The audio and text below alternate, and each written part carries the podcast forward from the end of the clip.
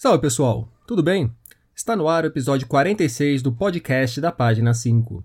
Aqui Rodrigo Casarim. Página 5 é também a coluna de livros que eu edito no portal UOL. Estou no Facebook como Página 5, no Instagram como Página.5 e no Twitter como arroba Rod Casarim, Casarim com S e com N. Vamos aos destaques desta edição.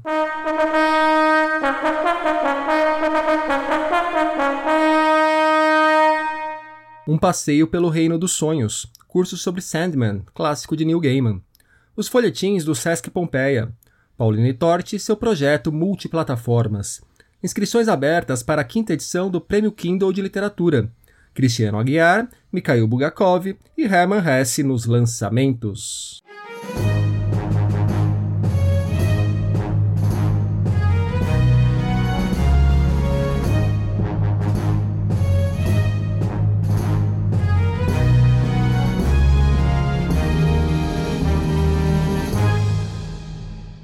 Publicada em série entre o final da década de 80 e o começo dos anos 90, Sandman se tornou uma das HQs mais festejadas e veneradas de todos os tempos.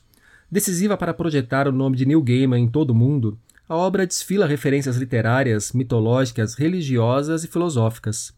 Na história, encontramos personagens como sonho, morte, delírio, desejo, destino, o Gaiman, vocês sabem, é também autor de livros como Deuses Americanos, Belas Maldições e Mitologia Nórdica, seu mais recente.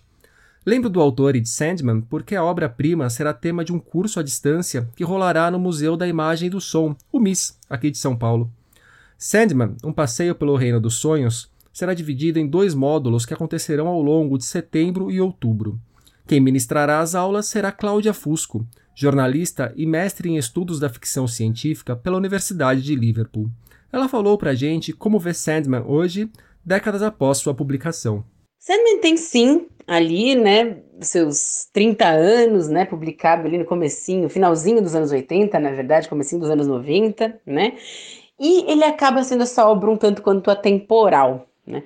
Por que a gente diz isso? Porque primeiro Sandman é um marco ali dentro do mundo das graphic novels, né? Ele vai dar um peso para os quadrinhos, uma, é, uma força para as narrativas, né? Que o Alan Moore também vai fazer e outros autores também vão fazer, mas ao mesmo tempo é, promovendo o resgate de histórias pré-estabelecidas para contar uma história completamente nova. Então, Sandman é isso que é, que é o, uma das especialidades do, do Neil Gaiman, né? Que é recuperar o trabalho dos outros. Tem muita gente que diz que o Neil Gaiman ele é um autor de alusão, né? Então, mais do que ele ter ótimas ideias, muito criativas, ele é um cara que faz muitas homenagens muito certeiras, né?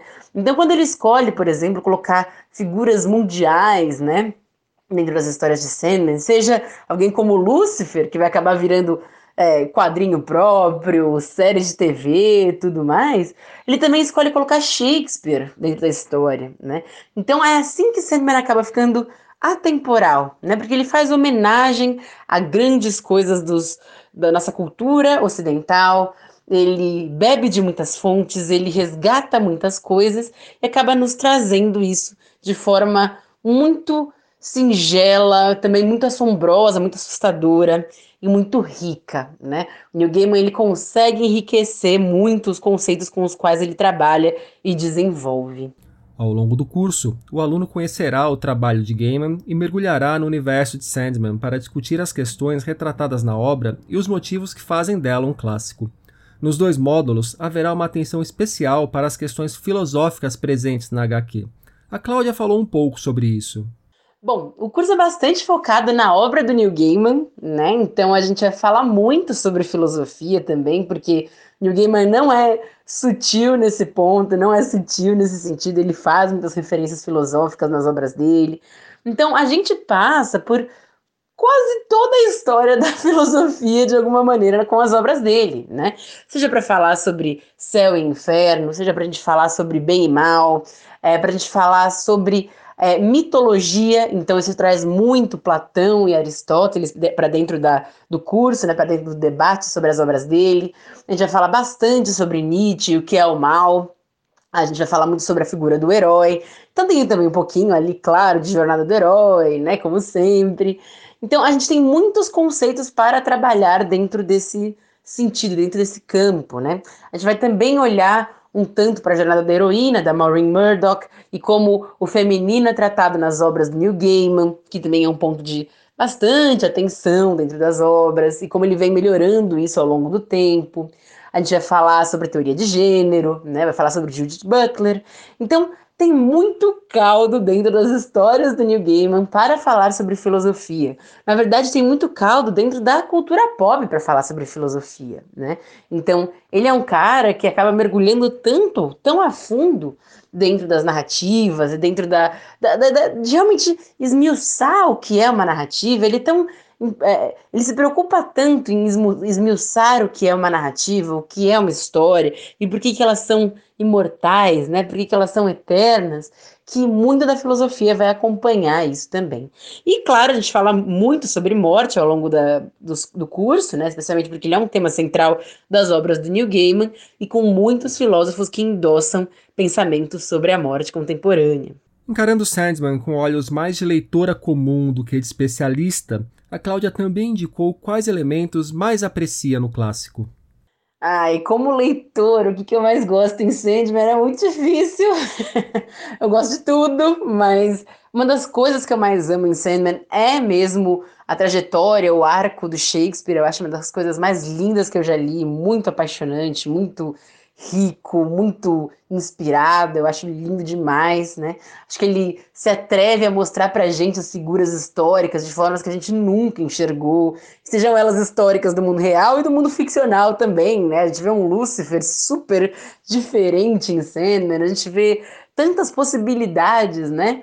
Nas narrativas dele. Eu, honestamente, amo Belas Maldições também. Acho que é um livro fantástico para repensar o que, que é céu, o que, que é inferno, o que, que é bom, o que, que é mal, o que, que é inefável, né? Que é uma palavra super famosa dentro do livro.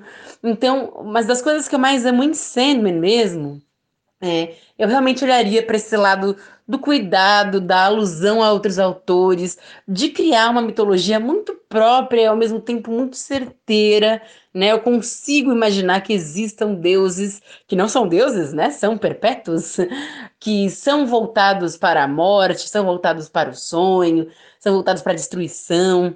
Tudo isso para mim é muito poético e muito bonito. Então, eu sou muito suspeita para falar de Sandman, eu sou muito apaixonada pelas obras, mas eu acho que a fagulha da genialidade do, do Neil Gaiman realmente está ali em encontrar como contar essas histórias da forma mais inspiradora, mais é, absurda, né, mais impactante que ele conseguiu fazer e que ainda hoje tem tanta ressonância no que a gente ama. Sandman, um passeio pelo reino dos sonhos, faz parte do projeto Misa em Casa, que oferece conteúdo virtual para que as pessoas fiquem sossegadas em seu canto enquanto a pandemia segue nos atazanando. Estão sendo oferecidas dezenas de cursos online em áreas como fotografia, séries, músicas e história da arte. Deixarei o caminho para vocês conhecerem esses cursos e se inscreverem no que a Cláudia ministrará sobre Sandman. Semana passada já falei de um, agora falo sobre outro folhetim de internet que está pintando para os leitores. O Sesc Pompeia está com um projeto que convida escritores para criarem histórias que serão publicadas de forma seriada, com capítulos novos que vão ao ar a cada semana. Quem dá o pontapé inicial no projeto é Ricardo Terto, autor de livros como Marmitas Frias, publicado pela Lamparina Luminosa, e Os Dias Antes de Nenhum, que saiu pela Patuá. O folhetim de Ricardo se chama Coisas que Viram Fumaça, e episódios já podem ser lidos no site que deixarei para vocês. A história criada por Ricardo conta com ilustrações de Olga Mendonça. A autora do romance Allegro ma non troppo, publicado pela editora 8 e meio, Pauline Torti está aproveitando a quarentena para testar um novo formato de publicação. O livro de contos Amanassu virou um projeto literário. No lugar de um único volume, as 13 narrativas breves que integram a obra estão sendo publicadas gratuitamente em diferentes plataformas digitais. Ela contou para o podcast por que optou por essa solução. A inspiração também vem das séries publicadas em antigos jornais. A ideia de fragmentar o Amanassu e publicar um conto por semana, em vez de um livro impresso, um e-book, tem uma inspiração antiga. Os jornais antigamente faziam isso. Muitos romances, contos foram publicados assim, de forma seriada. A diferença agora é que com as plataformas digitais você tem um contato direto com o teu leitor. né? Então isso ajuda a você sentir qual é a recepção. E eu estou fazendo isso como uma experiência mesmo. Por isso a necessidade de publicar simultaneamente em tantas plataformas, inclusive audiocontos, para ver o que funciona e o que não funciona. Porque na literatura a gente ainda explora pouco, na minha opinião, essas possibilidades, né? E é isso, é um laboratório para mim. Estou gostando muito do que as pessoas têm escrito, às vezes recebo no e-mail. Esses dias recebi uma carta longa de um leitor do Rio de Janeiro, achei muito bonito, muito tocante, assim. É, e eu não tinha uma experiência como essa uh, com publicação de contos, né? E para mim está sendo um barato. Ainda mais conto, né? Que é um gênero que infelizmente ainda é um pouco marginalizado no mercado literário. Eu acho que a possibilidade da pessoa receber em pílulas, um por um, talvez estimule mais a leitura desse tipo de texto também, espero eu. Os contos de Amanassu estão sendo disponibilizados em sites como o Medium, o Wattpad e a São Paulo Review. Deixarei o caminho daqui para vocês. Assim, quem não conhece, aproveita para conhecer essa revista, vale a pena. Além disso, também há a opção de ouvir as narrativas no Spotify e em outras plataformas de streaming. A Pauline contou pra gente o que esperar das histórias ambientadas numa cidade fictícia no norte de Goiás. A Manassu são 13 contos, todos eles se passam em uma cidade chamada Buriti Pequeno, que por sua vez é cruzada por um rio chamado Amanassu. Buriti Pequeno não existe, é uma cidade que eu criei e que eu localizei ali no norte de Goiás, perto da fronteira com a Bahia, é uma região que eu conheço, que eu gosto muito, onde estão as cidades de Mambaí, Alvorada do Norte, e essa região é muito marcada pela presença de cavernas, o que também se manifesta no livro, no Amanassu. E a minha ideia foi trazer algumas peculiaridades aqui da nossa região, do Centro-Oeste, do Planalto Central, para o livro, algumas personagens que me parecem emblemáticas desse nosso território, mas também mostrar as nossas tradições, as tradições do interior, as tradições do campo, uh, em choque, em conflito com o avanço do progresso, o avanço da mecanização, o avanço uh, da economia de commodities, enfim. E então o livro está todo imerso nessa atmosfera, né? Desse choque, desse embate, desse conflito que me parece muito presente nas cidadezinhas de interior, não só em Goiás, acredito que no mundo inteiro, mas aqui, é, nesse livro, nesse projeto, é, o cenário é Goiás. Então, o que o leitor vai encontrar é um pouquinho desse universo. O primeiro conto de Amanassu foi ao ar no dia 7 de agosto. A previsão é que uma nova história vá ao ar a cada sexta-feira, até o dia 30 de outubro. Estão abertas as inscrições para a quinta edição do Prêmio Kindle de Literatura, que neste ano traz novidades. Desta vez, a premiação conta com parcerias com o Grupo Editorial Record e a Tag Experiências Literárias. Antes a parceira da Amazon na empreitada era a editora Nova Fronteira. O prêmio Kindle é destinado a romances originais escritos em português. As obras devem ser inéditas e publicadas no KDP, plataforma de autopublicação da multinacional. As inscrições vão até o dia 18 de outubro. Mais informações no link que deixarei para vocês. Todos os finalistas terão suas histórias transformadas em audiolivros disponibilizados no Audible. O vencedor do prêmio embolsará 40 mil reais e terá seu livro publicado em versão impressa por algum selo do Grupo Editorial Record. A obra também fará parte de um kit do selo Curadoria da TAG. Os vencedores das outras edições do Prêmio Kindle de Literatura foram Gisele Mirabai com Machamba, Mauro Maciel com O Memorial do Desterro, Eliana Cardoso com Dama de Paus e Bárbara Nonato com Dias Vazios. Professor, crítico literário, um dos nomes que fizeram parte da famosa e controversa antologia da revista Granta, que reuniu os melhores escritores brasileiros com menos de 40 anos, isso lá em 2012. Também autor de Na Outra Margem, O Leviatã, que saiu pela Lote 42. Falo de Cristiano Aguiar, que acaba de lançar um livro novo. Trilogia da Febre reúne três contos do autor, dois deles inéditos e um revisitado. o Cristiano apresentou a obra aqui para o podcast. Destaque para a tentativa de misturar Gabriel Garcia Marques com Walking Dead. O primeiro conto se chama Andaluz e é uma espécie de revisitação para mim das minhas leituras da infância e da adolescência, do, em especial do romance 30, né? Tem um, certo, um certo diálogo com certeza com os Zerins do Rego, e a gente acompanha nos, na década de 30 um jovem, uma criança chamada Chiquinho que precisa sair da casa da mãe e ele precisa levar um recado para um cangaceiro numa cidade próxima. E aí, enquanto ele vai fazendo essa jornada, ele vai encontrando uma Paraíba devastada pela violência social e também por uma espécie de pandemia, né, de uma febre misteriosa que está acometendo a região. Os outros dois contos do Trilogia da Febre também são sobre jornada. Em As Onças é uma tentativa, é, eu digo para meus amigos que é uma tentativa de misturar Gabriel Garcia Marques com Walking Dead, né? É, de fazer algo que, que cruzasse um pouco o realismo mágico com a ficção científica. E a gente tem então é, duas personagens femininas que atravessam uma cidade histórica do interior do Nordeste. E a cidade histórica está tomada por onças, né? Onças inteligentes que estão de alguma maneira é, fazendo com que as pessoas fiquem nas, nas suas casas. E o terceiro conto se chama Fire Starter e ele é um conto que se passa no futuro próximo, no qual combustões espontâneas acontecem no interior do Brasil, em especial é, no Nordeste, e o, o, narrador do conto ele coleciona incêndios. Então ele vai tirando fotos desses incêndios, vai classificando esses incêndios e compartilhando nas redes sociais. Então, eu acho que a proposta do Trilogia da Febre, é, a palavra-chave de fato é febre, no sentido de que são três contos que se passam em épocas diferentes, mas que tentam dialogar com esse nosso imaginário da crise, esse nosso imaginário pandêmico, esse nosso imaginário de uma espécie de delírio crônico no qual é, a gente está vivendo hoje.